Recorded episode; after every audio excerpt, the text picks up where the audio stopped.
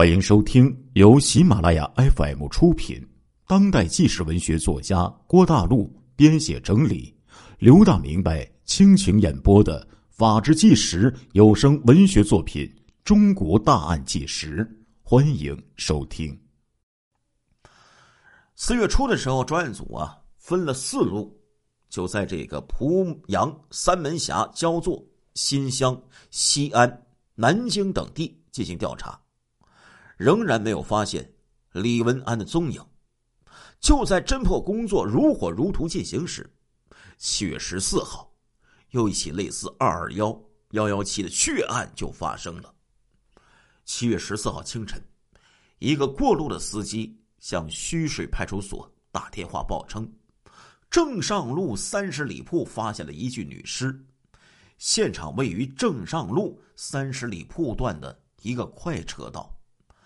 死者的脖子被衣服给勒着，全裸俯卧在那里。据群众辨认，死者叫葛某，二十岁，须水镇大里村人。尸检报告显示，死者的脖子有被绳索勒过的环状的锁沟，脖子两侧有的一些皮肤擦伤的这样的痕迹。有被强奸的迹象。通过尸体解剖之后分析呀，他的死亡时间大概是在七月十三号晚上十点到十二点。死亡原因还是机械性恶性窒息死亡。技术人员经过仔细的化验推测，葛某临死前遭到过至少两人轮奸，死亡之后。尸体被人从一米以上的高度的移动物体上给推了下来。十月二十五号，民警王磊在摸排案件的时候，听到群众反映，唐某被抢劫一案已经用五万元私了了。王磊当即啊就找到了唐某，这时候这个唐某啊就吞吞吐吐的把这个情况就说了出来。一九九九年二月十四号，这个唐某在购买年货的时候啊，偶然在虚水镇转盘处发现了那个眼睛里冒着凶光的男青年，她急忙就给丈夫打了个电话，然后悄悄的跟踪。唐某的丈夫闻讯之后啊，叫上自己的两个弟弟，不费吹灰之力就把那男青年给控制住了。这时候，唐某冲过去，对着这个男男青年呢，啪啪就是两巴掌啊！妈的，你还认得你姑奶奶吧？去把她送到派出所。南青年一听，顿时魂飞魄散呐，慌忙跪下来求饶说：“大姐，我错了，我我给你们赔点钱，这还不中吗？不行，非得把你送派出所。我求求你，把我送到派出所，我就没命了呀！”南青年哭丧着脸说道。唐某等人一听，也犯了嘀咕啊，这家伙肯定有事儿啊，不如咱们敲他一杠子。唐某和丈夫等人商量之后，就对男青年狮子大开口：“那你就拿十万块钱吧，我我没有那么多钱呢。”哼，十万块钱买一条命不值得吗？哎，这时候唐某和她老公啊，就开始敲诈这个男青年。好吧。我打电话，让人送钱。一会儿，这个男青年的姐夫孙某就骑着自行车过来了。他认识这个唐某的丈夫，就打圆场说：“哎呀，这是我家的弟弟李文安，都是自己人。哎呀，这个抬抬手，抬抬手算了。”后来经过讨价还价，李文安拿出了五万元的这个现金呢，私了此事。唐某的丈夫打了个收据。由此可以推测，李文安即使与这个二二幺七幺三幺幺幺七等系列案件没有关系，也必然有其他的重案在身。看来抓捕李文安是势在必行了。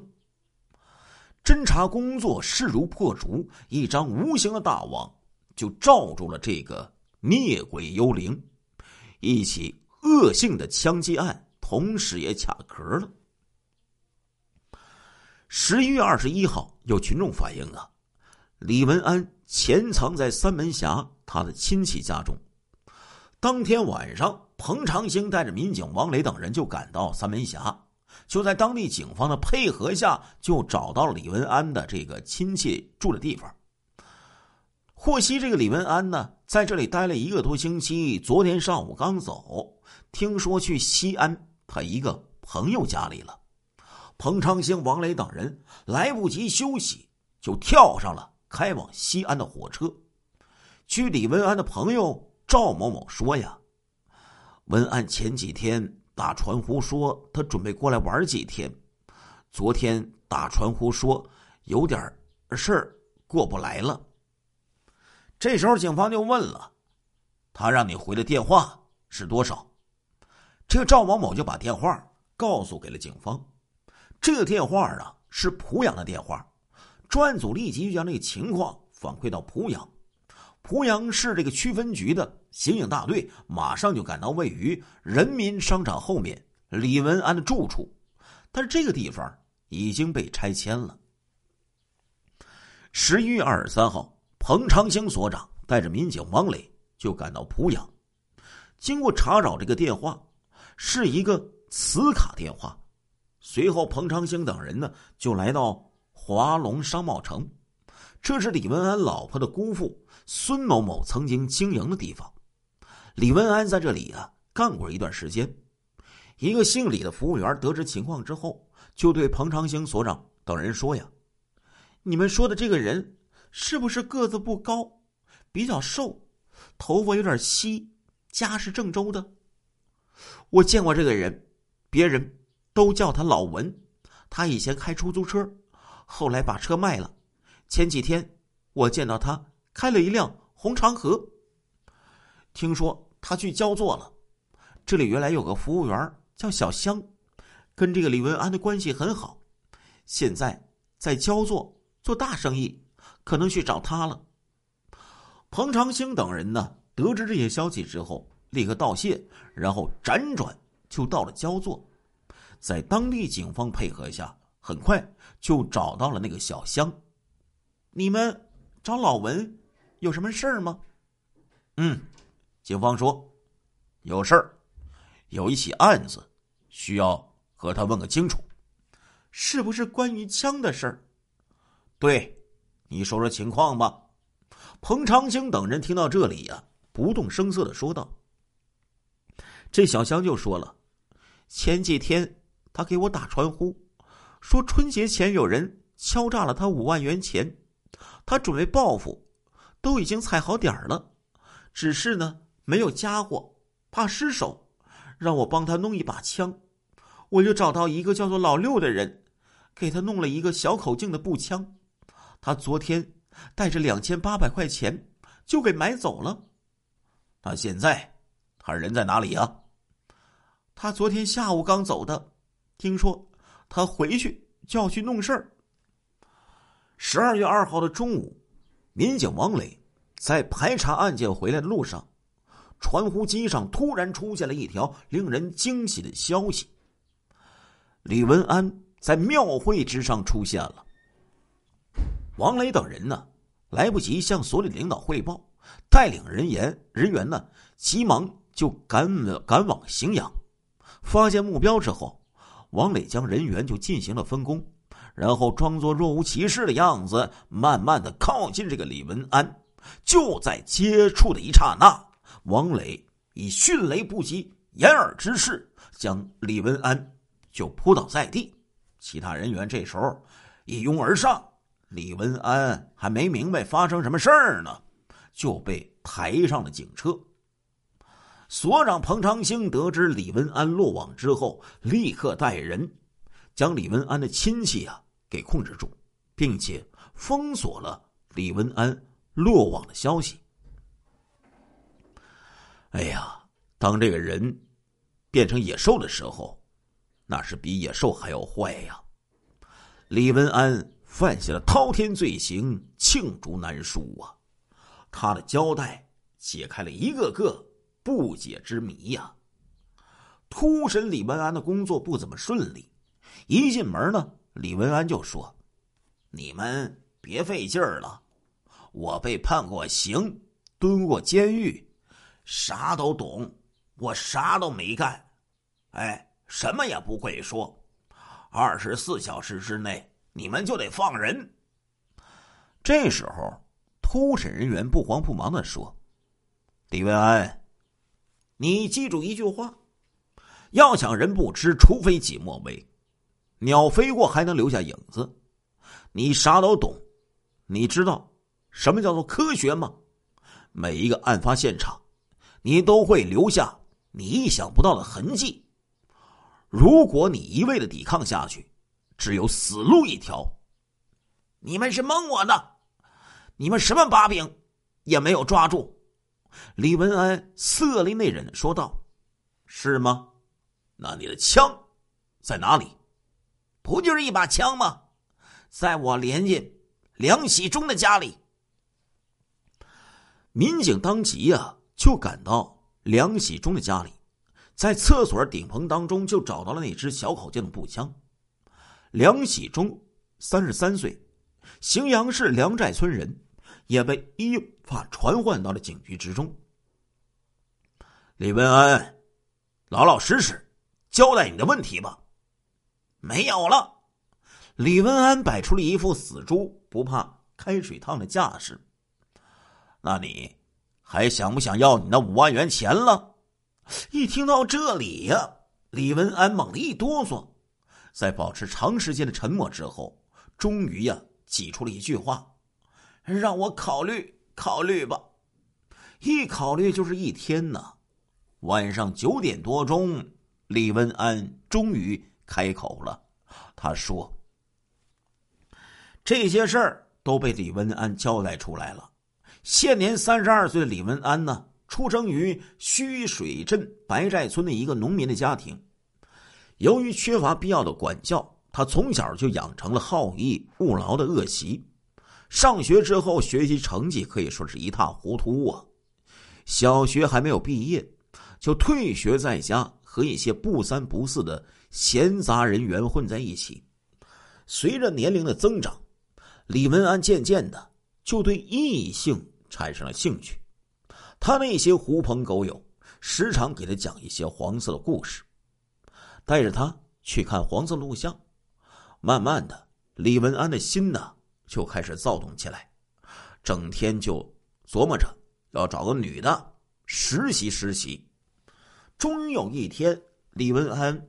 伙同他人轮奸少女，被郊区法院判刑九年。之后，他因为表现比较好，先后两次减刑，在一九九二年十二月就出狱了。出狱之后的李文安呢，经人介绍找了个对象，结了婚，哎，还生了两个孩子。本来应该安分守己、过好日子的李文安，心中那种邪恶的欲火呀。慢慢的，就复燃起来了。每到夜晚，他就骑着自行车，瞪着泛着绿光的眼睛，到处啊搜寻猎物。前前后后大概得有三十名妇女呀，惨遭他的侮辱。但是报案者却寥寥无几，因为呢，女人呢都害怕自己的名声被坏了。渐渐，他这胆子可就大起来了。一九九五年二月二十一号的晚上，李文安开着拖拉机拉着砖就回来了，在正上路西港加油站的附近，将女青年吴某给掐晕，欲实施强奸的时候，发现吴某已经死亡，于是啊弃尸而逃，之后逃到濮阳，和其连进梁喜忠七弟郝某一直。在濮阳开出租车。从一九九七年六月到一九九八年十月，李文安利用开出租车的便利条件，采取劫持夜晚独身的妇女或者女乘客，采取先给掐昏，然后拉回住处强奸，完事儿之后扼其颈部，致其死亡，抛尸的方法。制造了轰动濮阳的七七杀人抛尸案，幺二幺六强奸杀人抛尸案、八二零强奸杀人案、九幺四强奸杀人抛尸案、幺幺幺六强奸杀人案等血腥的罪恶。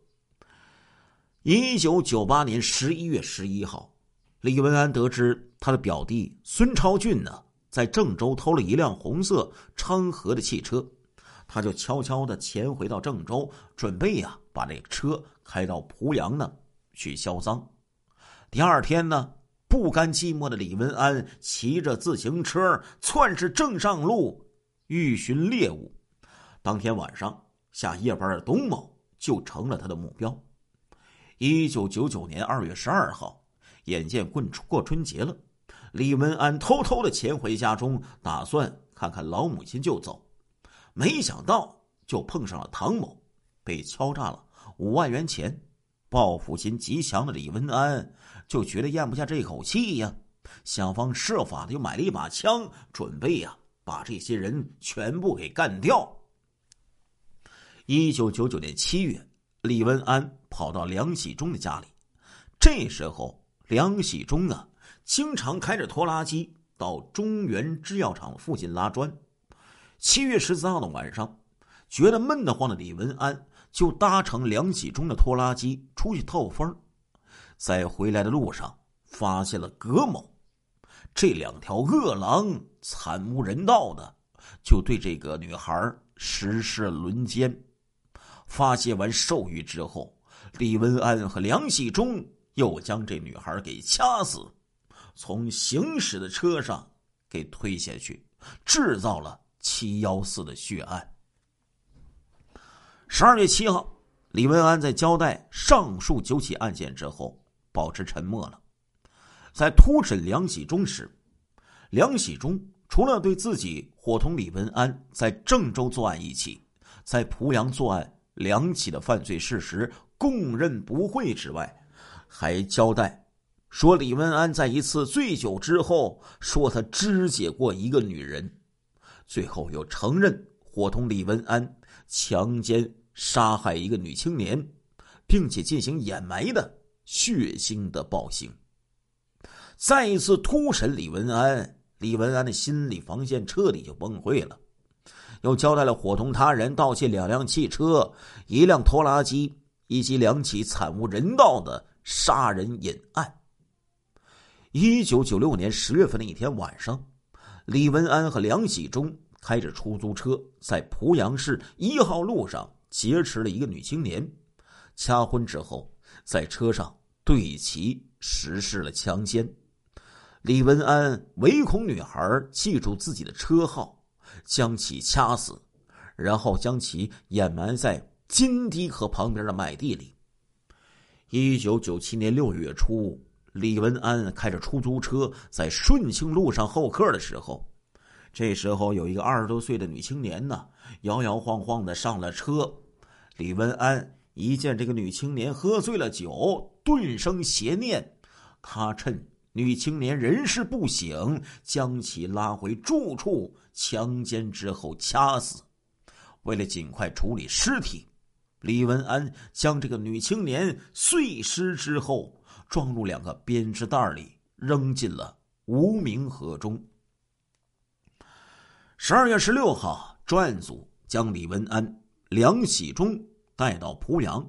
在李文安指认下，民警在金堤河的旁边就挖出了一堆尸骨。至此，李文安特大系列杀人碎尸、抢劫、盗窃案得以全线告破。亲爱的听众朋友们，这一集的《中国大案纪实》播送完了，感谢您的收听，我们下一集再见。